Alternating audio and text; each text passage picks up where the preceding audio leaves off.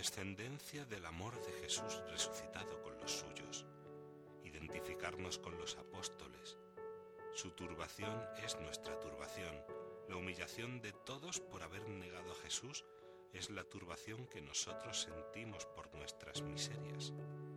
Su ofuscación, la oscuridad de sus almas, su incredulidad son las nuestras.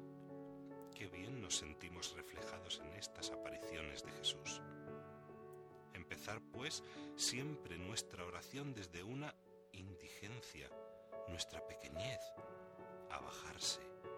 Si no, Jesús no se nos aparece atardecer del primer día de la semana, cerradas las puertas por temor a los judíos.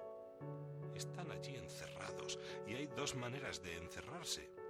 Esta después de todo no es mala, porque si los judíos han dado muerte a Jesús, pueden matarles a ellos. Hay veces que uno está, debe estar, cerrado por miedo a que te arrebaten la vida del alma, la vida de la gracia, y esta cerrazón es magnífica y la debemos de tener todos. Cuántas puertas y ventanas, los ojos, no hemos de cerrar para custodiar Ahora bien, hay otra cerrazón que es muy peligrosa y que es encerrarse en sí mismo. Faltos de fe, con una desconfianza plena y total, sin hacer caso a la Virgen, que estaba allí precisamente con los apóstoles para sostenerlos en la fe. Pero la desolación es tan grande, encerrados. Estando a la mesa, vino Jesús y se puso en medio.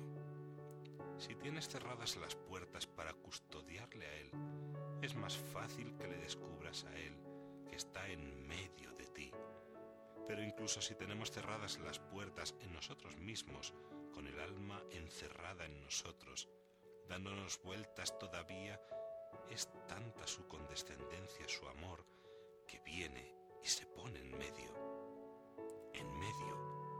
Como estaba Jesús en el Calvario, en medio de dos ladrones.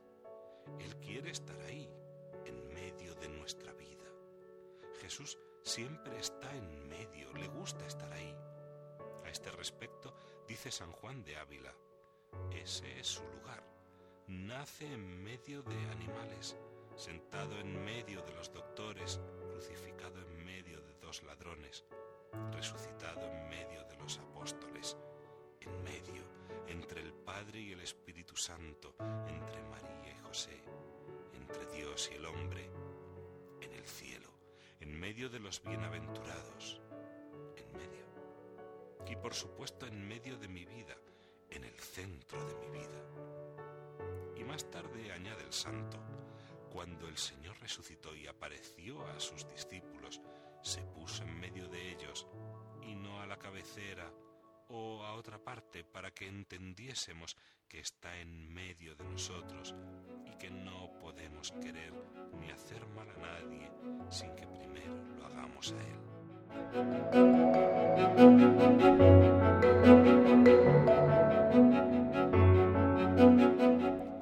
Díjoles Jesús, la paz sea con vosotros, como el Padre me envió, así os envío yo era como decirles, como el Padre me envió a sufrir, así os envío yo. Ya os lo anuncié antes, que iba a morir y resucitar. Ahora os lo digo a vosotros. Como yo he muerto y mi Padre me envió a padecer, también os envío yo a vosotros a padecer. Un cristiano es signo de contradicción, es un testigo de la resurrección para ser testigo de su resurrección, tiene que ser testigo de su muerte. Cuando Jesús anteriormente les decía estas cosas, indica que por haberos dicho esto, la tristeza os ha llenado el corazón. Juan 16, 6. Ahora no. Le han visto muerto, pero ahora le ven resucitado. Y una vez reciban el Espíritu Santo, los apóstoles quedarán fortalecidos, no les importarán los azotes, no les importarán las persecuciones, no les importará nada. Esto es lo que tenemos que encontrar en nuestra oración, la fuerza para dar testimonio de la resurrección.